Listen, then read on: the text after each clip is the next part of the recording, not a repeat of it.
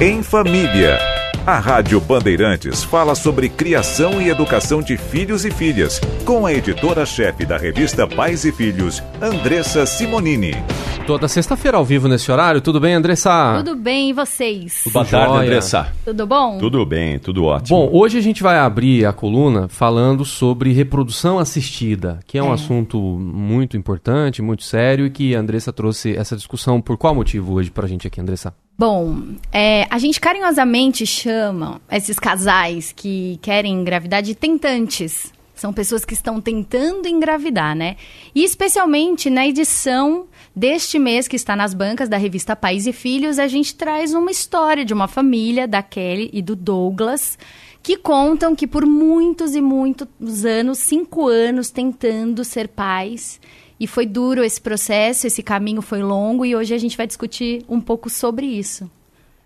Tá. Por que, que a gente fala muito pouco sobre isso e como é que é a procura por esses tratamentos aqui no Brasil? Olha, a gente fala pouco por falta da informação e também por uma questão biológica. O relógio biológico da mulher, ele continua o mesmo, mas a questão social nossa, de nós mulheres, por questões profissionais, de vida, a gente quer prolongar esse período sem filhos. E aí o relógio biológico não acompanha e a gente acaba tendo dificuldades, porque tem ali, aos 35 anos, você já diminui em 50%, né? A quantidade de óvulos bons para você fazer uma gravidez aí natural.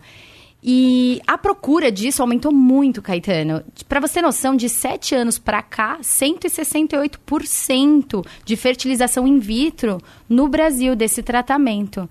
Então, isso, isso aumenta cada vez mais. Eu acho que o número só não é maior porque é bem caro, né? É caro? É caro. É caro. É, aliás, o SUS até tem esse, esse sistema, o segundo Ministério da Saúde, que a gente levantou da Pais e Filhos, ele oferece o tratamento de infertilidade. Ah, Foi a partir de dezembro de 2012 que isso foi aprovado, né? Que foi, colocaram na rua. Mas a demora, a espera é grande e não são em todas as regiões do Brasil, em algumas só.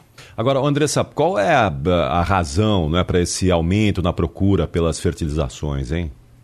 Bom, a mulher, ela quer engravidar. Existe todo um romantismo em cima de ficar grávida. O ter filhos, tudo bem, mas o ficar grávida, existe uma romantização sobre esse processo. Então, como às vezes são vários fatores que influenciam uma gravidez para ser natural, não é fácil engravidar, não. É, não é, porque é muita É difícil. coisa- é difícil, não é fácil. E quando alguma coisa está fora do eixo, é, existe, e tem que entrar para tratamento.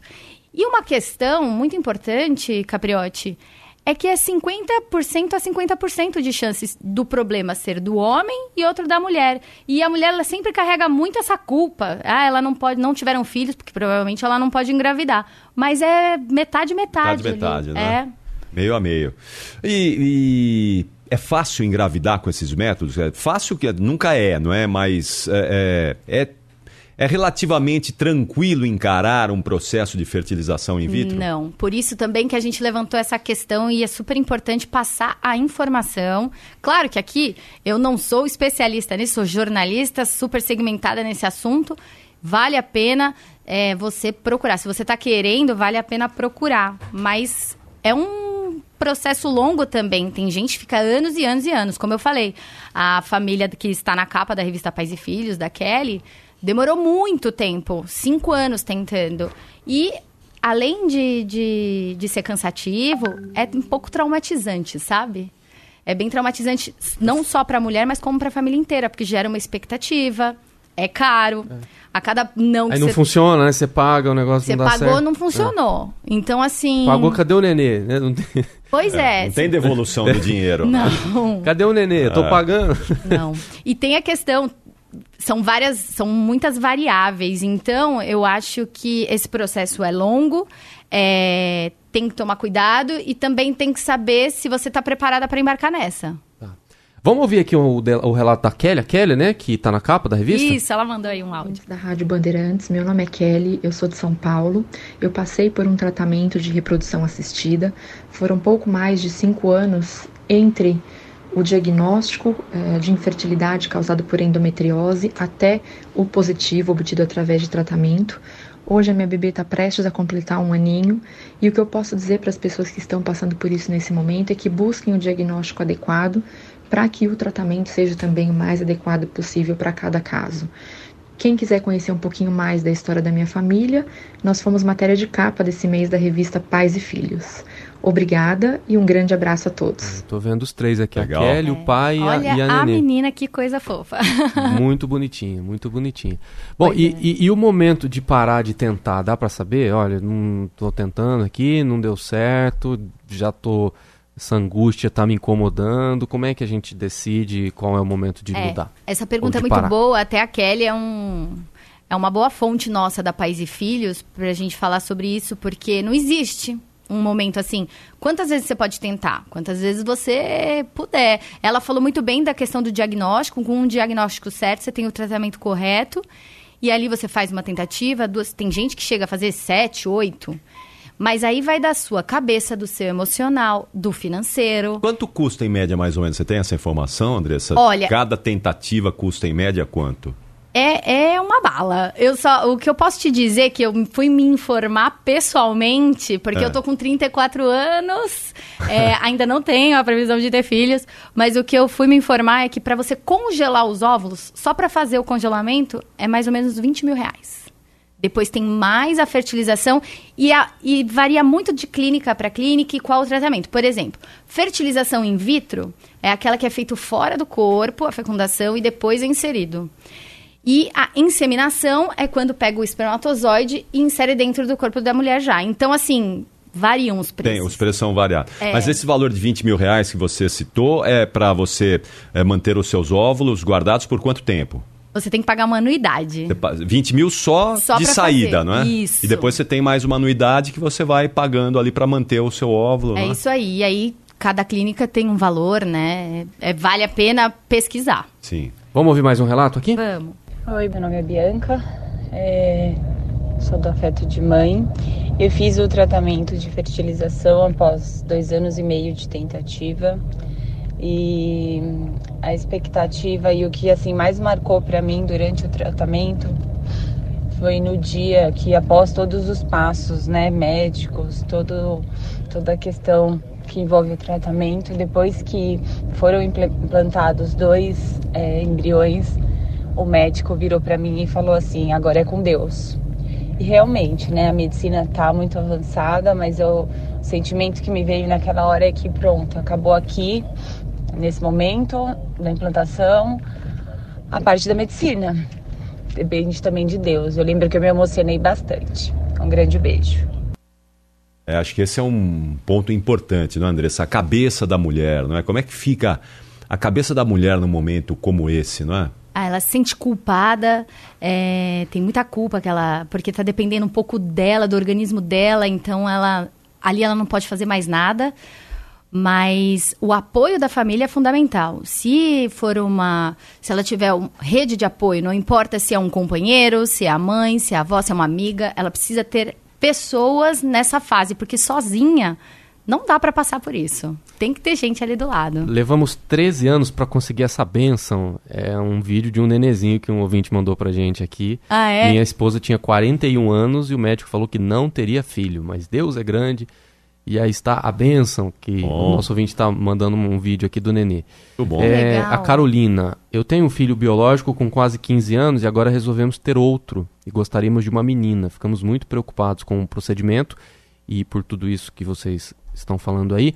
Estamos há dois anos na fila da adoção. Apesar de ser um caminho duro, é, também, mas ainda foi a melhor opção.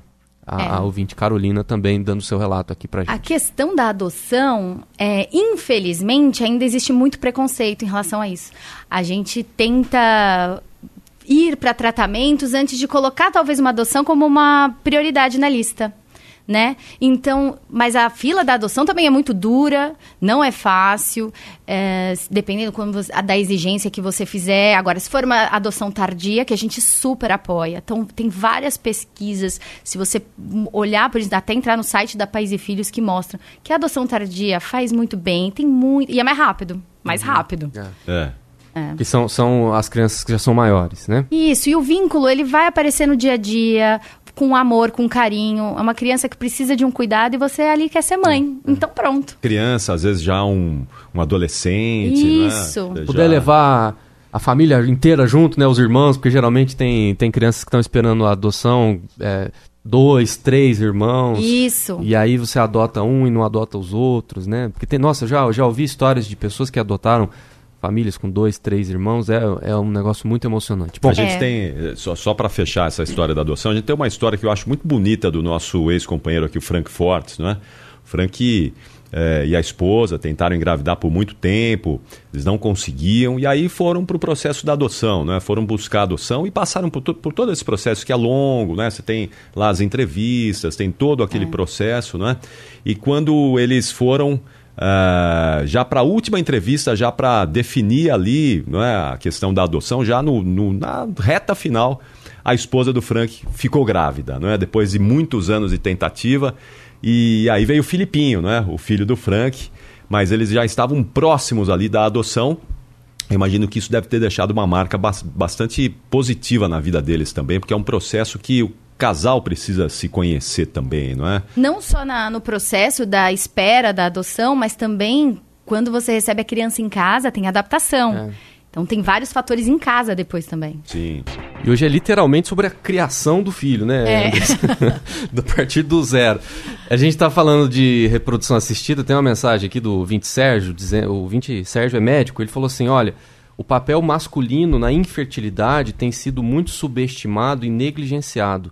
Muitas mulheres se submetem desnecessariamente a tratamentos quando na verdade o problema está com o seu parceiro. Olha só que observação Nossa, importante. Importantíssima e o assunto que a gente quis pautar hoje é por causa disso. Ele resumiu o programa de hoje. Então terminamos aqui a coluna infame. Obrigado, Sérgio. Acabou com a coluna. Ou seja, bom os Mas homens abrirem os olhos, né? Exatamente Você... isso, porque a mulher sofre muito achando que a culpa é dela e até os diagnósticos errôneos, né? Então, muito obrigada pelo comentário.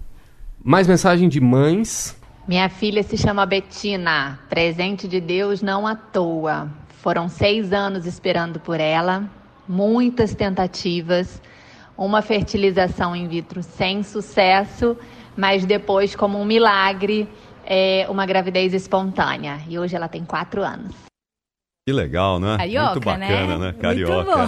Mas é isso, né? Acho mais ou menos o que aconteceu com, com o nosso ex-companheiro Frank Fortes aqui, né? E tem muitas tentativas, né? Você vai procurar médicos, é, tem aquela, né? Todo aquele. E depois, de repente, assim, espontaneamente, você tem uma, uma gravidez, né? Isso é um, realmente é um presente, né? Uma Por isso coisa que precisa fantástica. sempre de uma segunda opinião, avaliação correta é, e buscar o tratamento certo. E às vezes nem havia necessidade, era só relaxar também, porque é. o psicológico é. muda muito, né? O que que, o que que é a doação de material genético? Como é que ela funciona?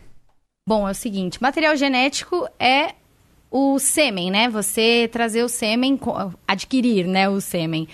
E existe uma, um dado novo que a gente da Pais e Filhos trouxe aqui para vocês, que é da Anvisa, divulgado agora em janeiro, que aumentou o número de sêmen importado dos Estados Unidos, por exemplo. Hum. Porque é muito diferente o banco de sêmen de lá e o do aqui do Brasil, né? Até porque lá é remunerado e lá você consegue também ter todo um catálogo você quer um filho parecido com você, você coloca suas características, você consegue saber informações familiares, genética. Tem até uma foto da, da do pai ali, que não vai ser o pai, o doador, hum. né? Criança para você como é que a criança vai aparecer, é. com quem que ela vai aparecer. Então, a, e tudo aumentou. anônimo, né? Não dá para você saber quem é. Geralmente é anônimo. É anônimo, aqui no Brasil é anônimo. Hum. Lá, se você quiser e a pessoa também quiser conhecer, existe esse encontro. Olha só. É. é, é e. Estranho, né? Esse número é 97% que aumentou. É bastante. É o que, bem... que aumentou? É o número de importação. De importação é, de, de, de, de sêmen dos Estados Unidos. Tem casos de famosas, né? Aqui no Brasil que fizeram isso. A Karina Bach, por exemplo. Né? Ela, ela foi mãe. O Henrico, que é o filho dela, ela fez uma inseminação com um banco de sêmen de fora. Eu, eu me lembro do primeiro episódio do, do seriado The Big Bang Theory, que eles é. estão. Os personagens principais. Começa assim, eles estão num, num laboratório para coleta de, de sêmen, dizendo que eles são, se acham gênios, né? Não, então estamos, estamos aqui para melhorar o mundo e tal, é muito interessante. Bom, e por que essa, essa preferência? hein, Andressa? É exatamente por causa disso, porque lá você consegue detalhar melhor as características. Se uma mãe não tem um companheiro e quer fazer uma ser mãe solo, então ela pode pegar as características dela e aí ela tem um banco ali que ela faz o filho parecer com ela, entendeu? Então é tem essa facilidade. Muito bom, muito bom. Mais uma mensagem, Vamos a lá. última aqui pra gente fechar? Oi, pessoal. Eu sou a Juliana, do blog Mames to Mames e mãe da Vitória, que tem seis anos. Fui diagnosticada com endometriose aos 24 e já sabia que não poderia engravidar naturalmente. Aos 32, bateu a vontade de ser mãe e eu tive que buscar o tratamento. Foram sete fertilizações. Antes da sétima tentativa, eu resolvi que seria a última porque ao longo desse processo eu também passei por quase 30 cirurgias de endometriose. Graças a Deus veio a vitória, é, mas ela foi a última tentativa porque é, a fertilização é um processo que é muito parecido com uma montanha russa emocional. É isso aí. Que definição, hein? É, sete tentativas, tá vendo? Não deve ter sido. Essa montanha russa deve ter sido muito forte para ela, bem radical. Bastante. Muito, muito É. interessante. Andressa Simonini, muito obrigado pela revista. Obrigada. muito obrigado pela coluna de hoje. Sexta que vem tem mais. Aqui Obrigada, e eu queria agradecer muito a todas as mães e pais que mandaram mensagem, que falaram, porque às vezes é um, é um assunto que a gente não gosta de expor, mas esse pessoal abriu aí para trazer informação ainda mais com a gente. Muito legal. Obrigado pela revista, Andressa. Eu gostei da parte da lancheira aqui, viu? Tem comida aqui, eu gostei dessa parte. Vale ler. Tá bom. Obrigada. Tchau, Bom fim até semana. Tchau. Também, 2h31. Em Família.